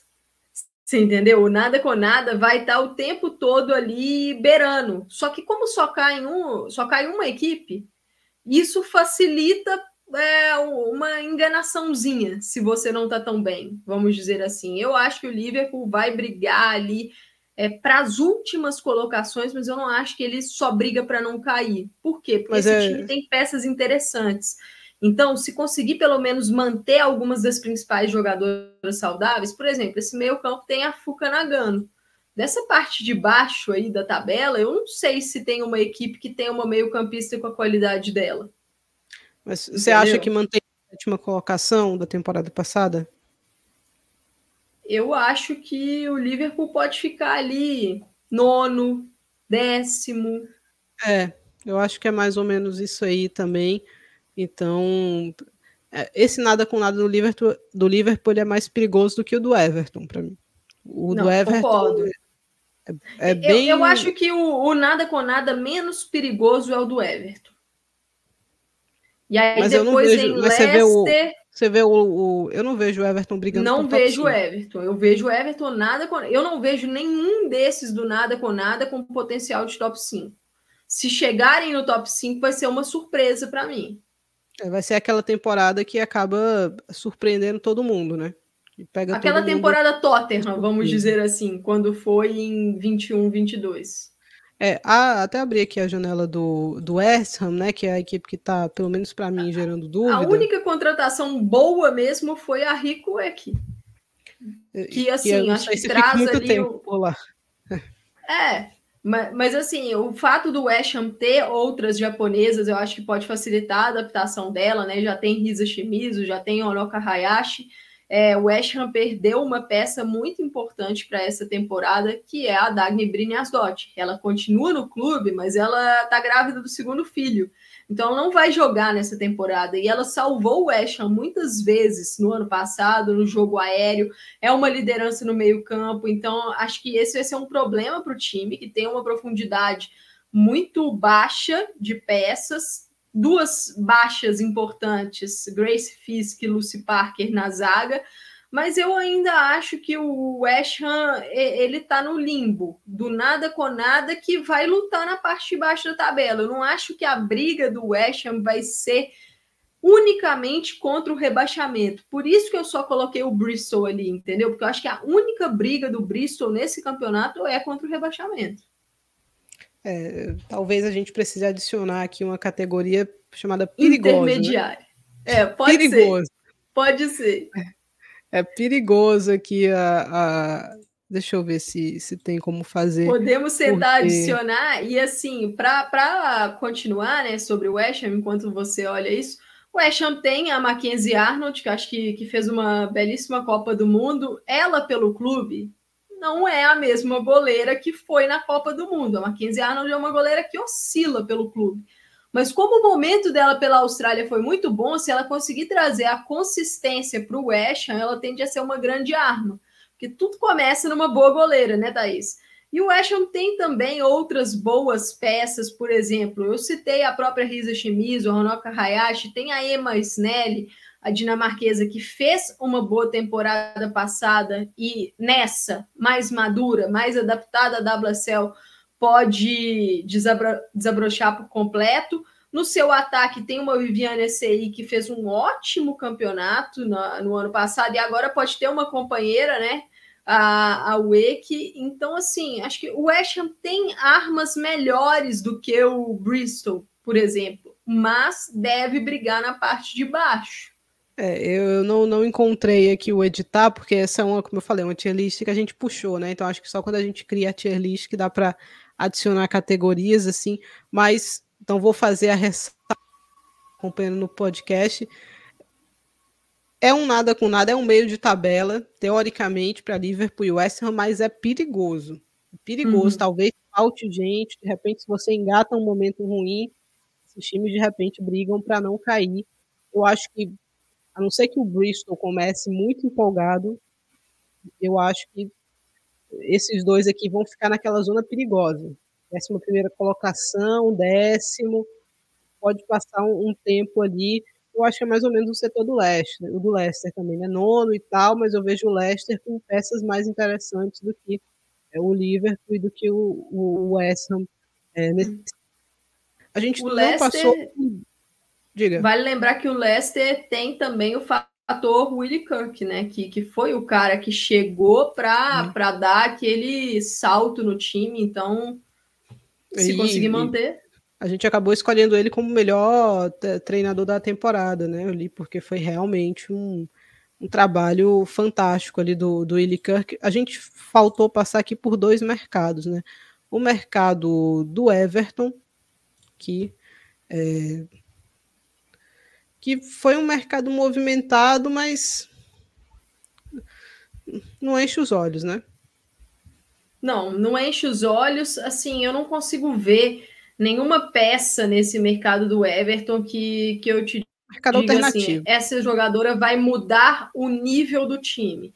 Não acho que vai mudar, mas, por exemplo, Justine Van Havermaet é uma boa jogadora para se ter no meio campo ela pode jogar na zaga também, eleva a estatura da equipe. A Martina Piemonte no ataque, acho que pode ser ali uma companheira ou uma alternativa para Katia Snois. Então, era algo que estava faltando é, para o time do, do Everton, mas o, o, grande problema do Everton, Thaís, pelo menos nessas últimas temporadas, tem sido realmente é, a consistência e potencializar as jogadoras na parte coletiva e na parte individual. É, o time tem deixado a desejar, tem jogado abaixo do que pode.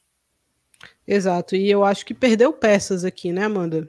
A gente vê Gabi George, nenhum primor, mas deixou de ser uma opção, era titularíssima no Everton, né? uhum. né? Izzy Christensen também, era uma peça interessante. Rick Svek, outra peça que é, era uma, uma peça interessante. Jess Park foi, uhum. foi importante nesse, essa temporada passada. Foi talvez uma das jogadoras mais importantes aí do Everton na temporada passada.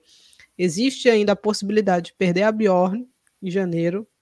É, o Everton, o Real tinha muito interesse em levá-la. agora, nesse último mercado, pagando. Estava tudo acertado, o Everton acabou recusando o negócio de última hora a pedido do Brian Sorensen. Pelo menos foi essa a informação que a gente teve. Imagino porque não conseguiram né, manter ali as VEC de, de nenhuma maneira. E aí iam perder duas defensoras assim titulares de uma paulada, não, não ia dar certo. É, mas em janeiro talvez ela vá, porque senão ela pode sair de graça no, no fim da próxima janela, né, em 2024. Então, perigoso, assim, perigoso. Eu acho que o Everton não mantém aquela sexta colocação da temporada passada. É, eu tô com você.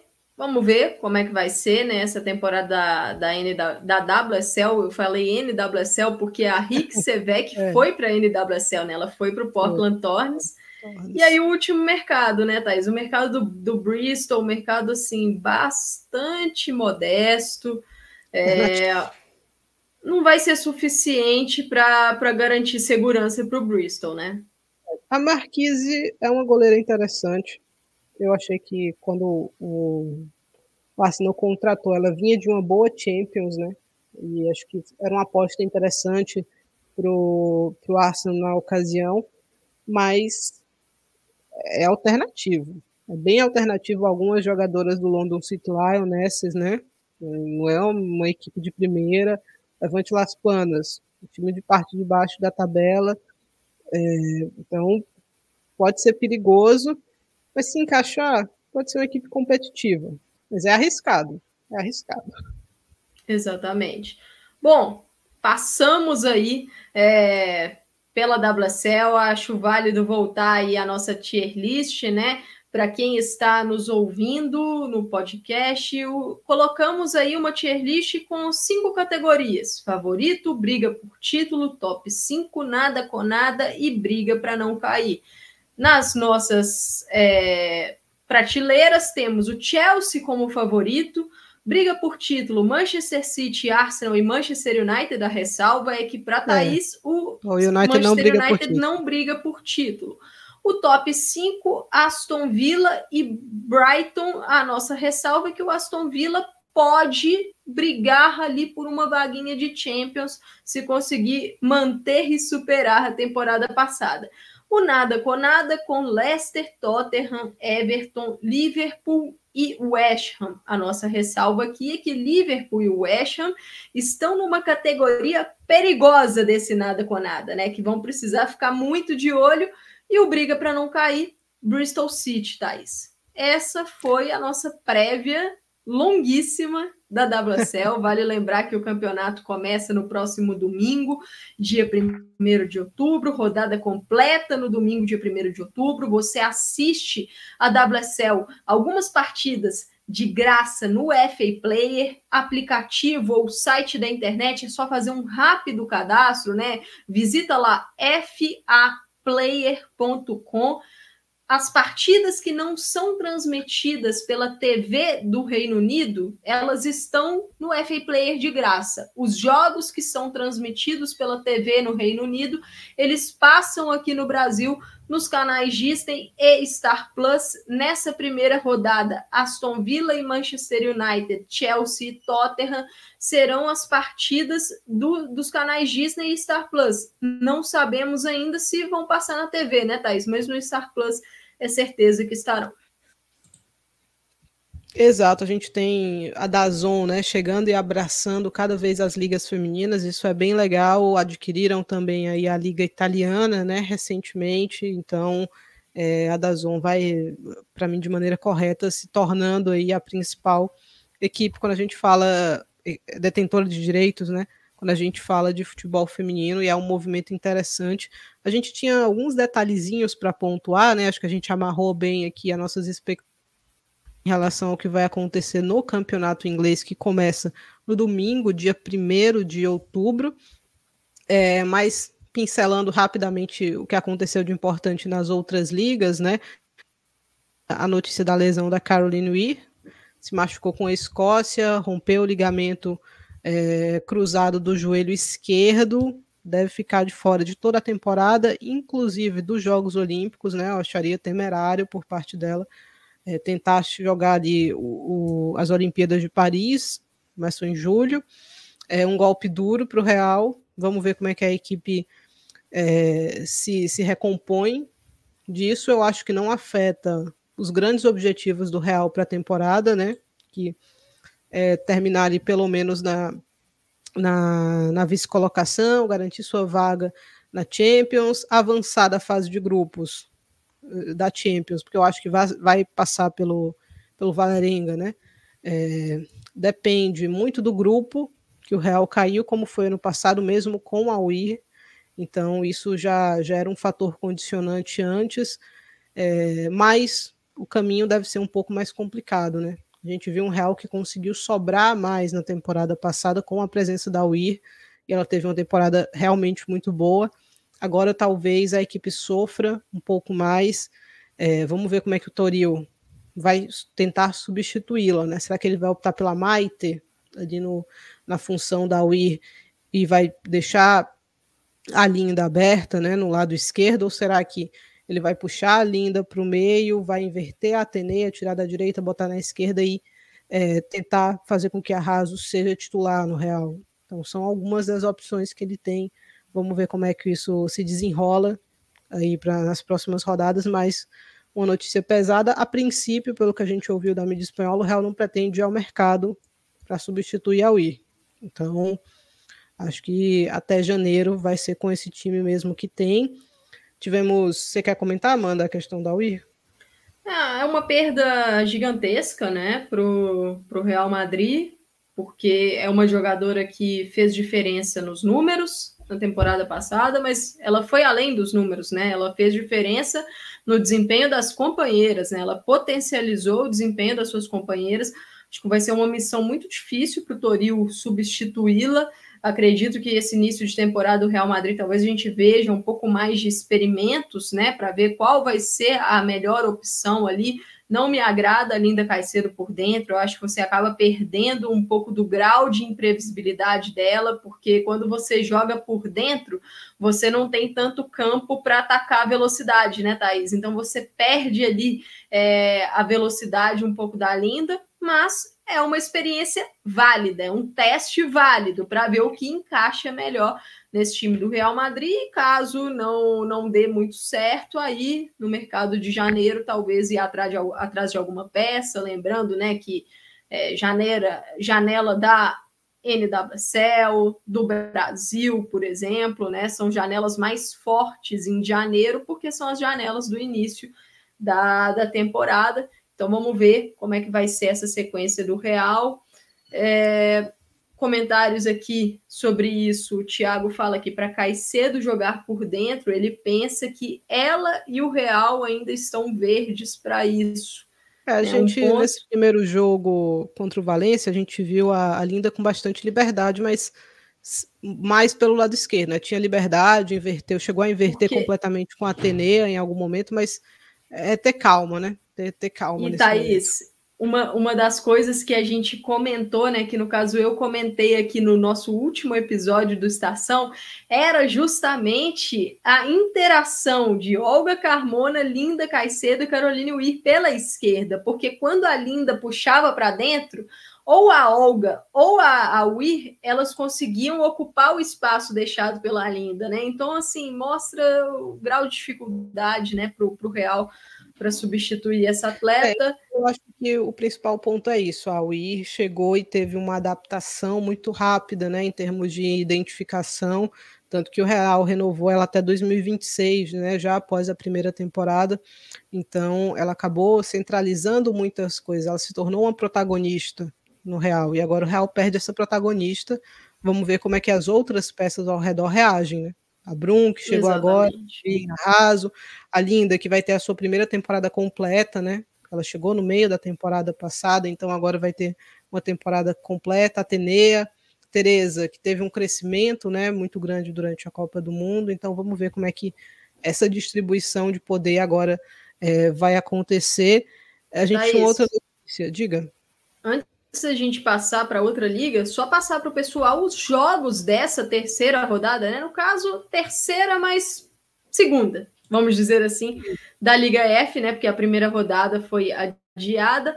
É, Sevilha contra Madrid CFF, sábado, Levante contra Atlético de Madrid, o grande jogo da rodada. No sábado também, Granada contra Eibar, sábado, e Vila Real e Valência no sábado. No domingo, o Tenerife enfrenta o Real Madrid, Real Sociedade, Real Betis, Levantes Las Planas e Atlético Bilbao. E para fechar a rodada, Sporting Uelva e Barcelona. É, o Tenerife mudou de. Mudou de nome mudou de nome, mudou de local também dos seus jogos, mas um outro gramado péssimo, né? Acharam dentro da ilha mais um, gramado horroroso, é, mais um estádio horroroso também. E enquanto o Nino se coça ali atrás, é, esse jogo vai ser interessante, porque são sempre jogos chatos, os jogos na ilha de Tenerife. É, no no campeonato alemão, eu sei, a gente tem uma noticiazinha da Liga Francesa, mas na Frauen a gente tem alguns duelos interessantes nesse, nessa rodada. É, já tivemos, inclusive, agora há pouco, o. Estamos tendo, na verdade, ainda não acabou. Leipzig vai batendo o Essen, 2 a 1 o jogo começou 1 e meia, se eu não me engano. Amanhã tem Leverkusen, Nuremberg, Werder Bremen, Hoffenheim. No domingo tem Frankfurt e Wolfsburg, Duisburg e Freiburg e Bayern de Munique e Colônia. O Wolfsburg vai com alguns desfalques para esse duelo, né? Tanto por lesão, mas também tem algumas jogadoras doentes por lá. Então, olho no Frankfurt aqui, né? Olho no Frankfurt, porque de repente pode aprontar aqui para cima do Wolfsburg. Exatamente, Thaís. E vale lembrar, né? O Frankfurt perdeu na primeira rodada, perdeu para o Essen, né? Então precisa aí de uma recuperação. E agora, para a gente caminhar para o nosso último assunto, vamos chegar na Dean Arquemar, né? Uma liga que tivemos é, esses últimos dias mais movimentados em termos de notícia.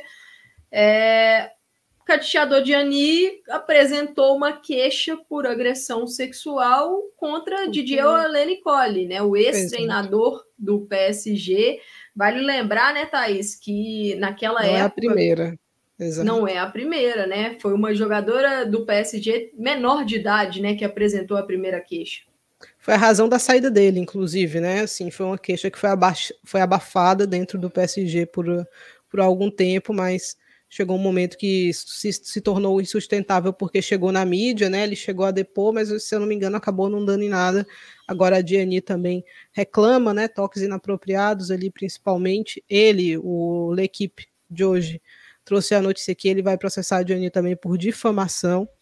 Então, vamos ver em que peça essa coisa se desenrola aí, mas é, não surpreende a Diani ter saído do PSG dizendo que não aguentava mais, né?